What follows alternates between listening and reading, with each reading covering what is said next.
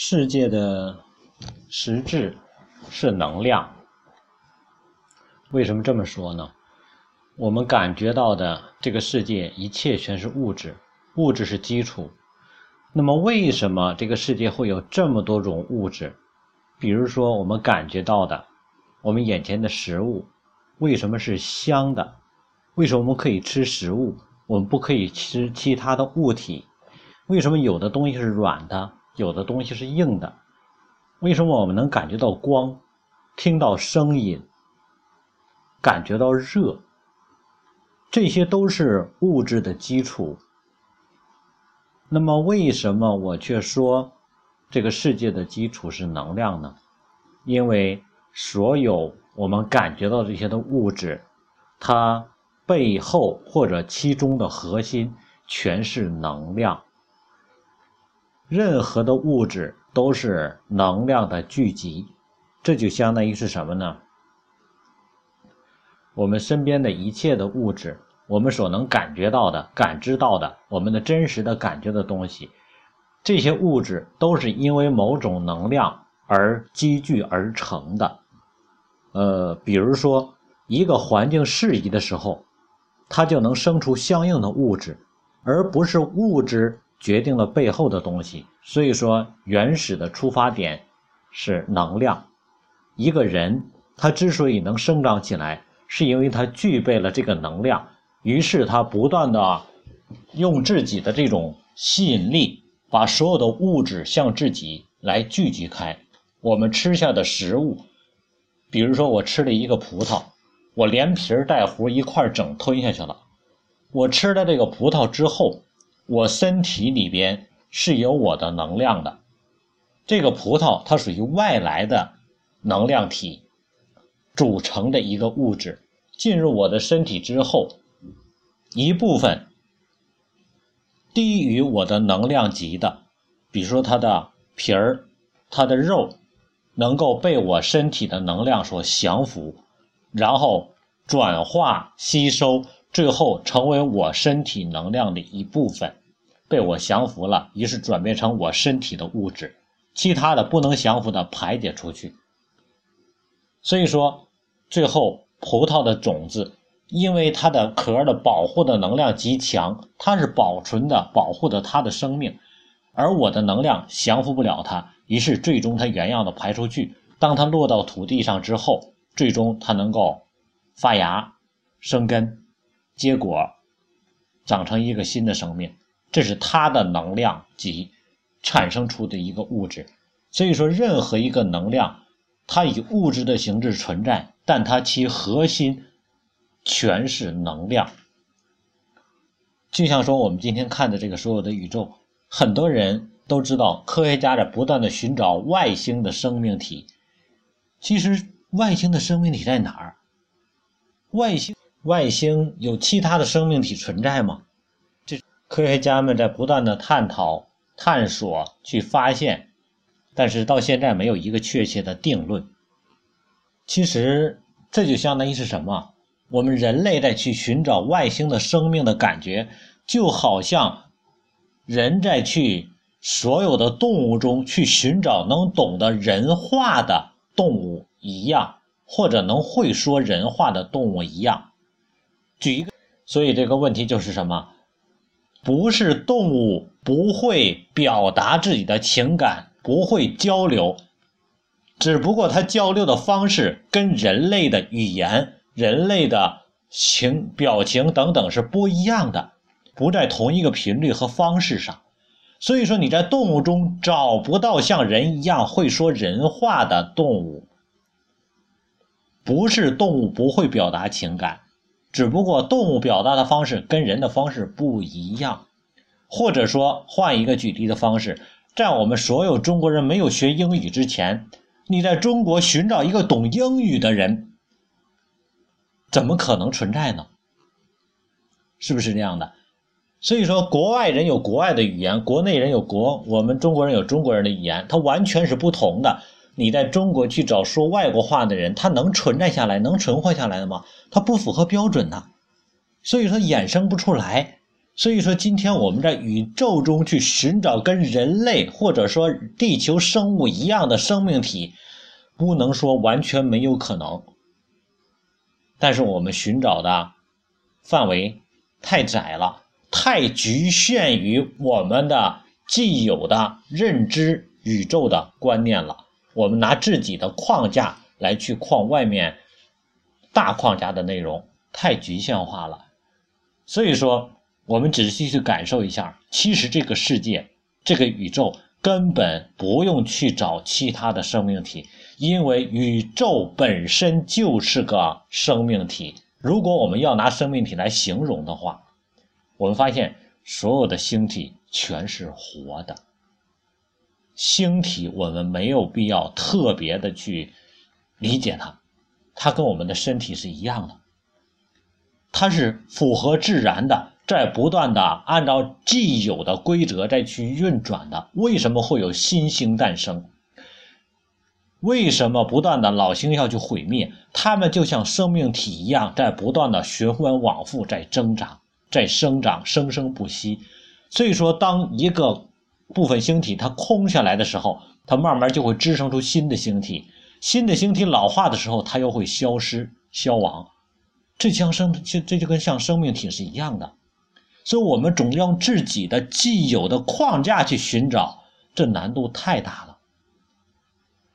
现在我们可以把这个身处的这个地球之外的大的星体比作一个生命体，比如说它假设就像人体一样，我们身外的这个整个的星系就像一个人体一样，那么地球就相当于人体中的一个器官。一个器官，而地球上的所有的我们所现在自我感知的、自认为的我们，也就是动物、人类，包括植物等等，我们这种形态的生命体，就相当于这个地球器官上的一些细菌或者状态。所以说，我们经常在说，人体本身是健康的。当人体处于酸性环境或者碱性环境的时候，那么他的身体肯定会有区别的。所以说，很多在营养学里边说提出的一个概念，这是直销里边应该最初是直销提出来的，说是酸性体质人体容易生病，更容易得各种免疫系统的疾病，甚至于同样的长了肿瘤，酸性体质会是癌，转性体质会是良性的。啊，现在科学界。营养学界很多在辟这个谣，说酸性体质、碱性体质跟身体什么病没有关系。但是我这里只提这一个问题：体质的不同，你相信一定会产生导致身体状况的不同。这就相当于说，今天你在屋里边任何一个角落，你每天不停的让它保持潮湿的状态，总给它滴点水，总点给它滴点水，你相信这里边一定会长出青苔。为什么其他干燥的地方不会长出来，而这个地方会长出来？而再继续一段时间之后，除了长青苔，还会生出潮湿虫，还会长出各种各样的其他的小的生物。这就是环境决定了什么物质环境的变化。所以说，当你体内的物质产生变化的时候，刚才我们说的，假设我们这个宇宙是一个人体。地球是一个器官，而我们人呢，就是其中上面的一些感觉的物质。在我们自我感觉来说，我们叫自己生命体，叫有机体。我们的不断的变化，比如说我们人员的增长，我们对这个地球环境的改变，最终导致大气层的变化，导致了什么？各种气温、温室效应的增长。这就相当于我们改变了。我们处在这个地球的这个大气的环境，整体的环境，相当于让地球变成了酸性的体质。这一块器官出现了一些什么变化？不能说这个变化是好是坏。在我们有机体，也就是在其中的生命体，感觉是变坏了，但是在整体来说，不见得就是坏的。但是因为产生了变化。于是，这个器官一定有自我调节的能力，有这方面负面的变化，就相当于我们人体感觉，哎呀，腰酸了，腰酸了怎么办？你会捶一捶，或者怎么办？看一看是因为什么腰酸了？是累着了吗？累着了休一休，休息休息不动了，或者说这块扭了吗？扭了的怎么办？贴片膏药，咔，一股热膏也贴上了，于是药力渗进来，让这个地方什么更发热？为了什么？让它血液疏通，改变既有的感觉。于是你会发现，地球随着人的变化之后，人的影响之后，哦，其实如果放大框架来讲，人自我感知是伟大的生命。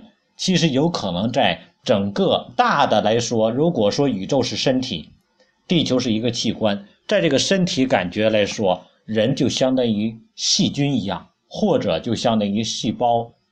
一些的影响的环境变化而已，它都达不到细胞这个级别，因为地球只是一个器官，所以说它就会开始调节。于是我们开开始感觉什么？哎呀，大气变化了，气候变化了，宇宙在变化了。其实这是外在的大的框架，它在去调整。所以说今天想一想，我们在不断的在外面去找生命体。在找外星生命，或者在找适合地球生生存的环境，真的是简有点是什么感觉？我们太渺小了，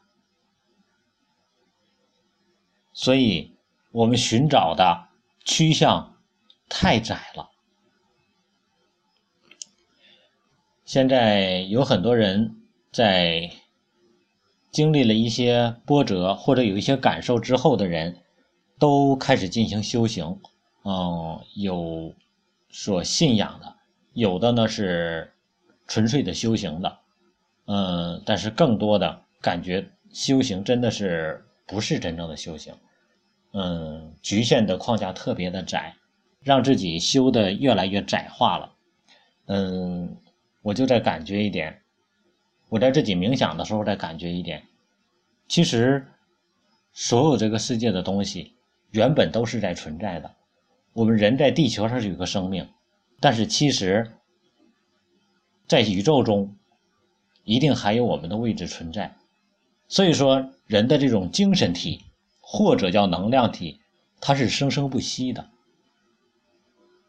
所以在佛学上里边来讲，佛教里边来讲说，空即是色，色即是空。在在《道德经》里边讲。说，无是万物之母，有是万物之始。这宇宙中你会发现，什么也没有才是真正的状态。当开始有了之后，就开始着形了。也就是说，一个人能量最足的时候，其实是什么都没有的时候。也就是你想有这种意识开始产生的时候，是能量最强的。当你得到的时候。你的能量已经转化成实质了，这阵你的能量已经极度削减了。所以，我们看到星体，当它们不断的组合的时候，尘埃凝聚成星的时候，在凝聚之前是最关键的。它没有形成呢，于是开始什么吸聚所有周边的物质，这是能量最强的时候。当它把它吸聚到一块的时候。这阵能量已经开始逐渐削弱，于是物质开始发挥作用。所以说，我们人也是一样。当我们想什么事情的时候，当你有这个想法的时候，是能量最强的时候。当这个想法开始做的时候，已经能量逐渐去削弱了。这就是盛极而衰，最后慢慢就去削弱下去了。所以说，很多东西真的是物理都是相通的，嗯，很多的都是相通的，嗯。真的，我在在个人修行冥想的时候，其实真的想的挺多，但是表达能力是很有限。嗯，所以说录个人感想的时候，总是这儿一句那儿一句，想到哪儿说到哪儿。嗯，其实期望的是有很多，嗯，有个人修行的人能够相互的去交流，我们交流很多的一些想法，交流很多的一些心得。嗯，这个世界远远比我们想象的要大得多。远远比我们感觉的要深奥得多，但是其实说白了，这个世界本身是什么也没有的。我们想象出多深，它就多深。所以说，很多时候我们都在太着色了，太着于形了。我们因为把它想得很深很难，于是我们自己就陷于其中，很难脱身。这个世界本身是什么也没有的，本身我们也什么也没有，我们本身什么也不是。但是我们因为总觉得我们是什么，总觉得我们能怎么样，于是自寻烦恼。所有大彻大悟的人，都不是多高才能的人，而是最终放空自己、放空一切的人。因为把自己放空了，于是这个世界就全空了。所以说，他是能量最足的，因为它没有吸聚任何的物质，没有着任何的形，于是它是无形，能够变换万形。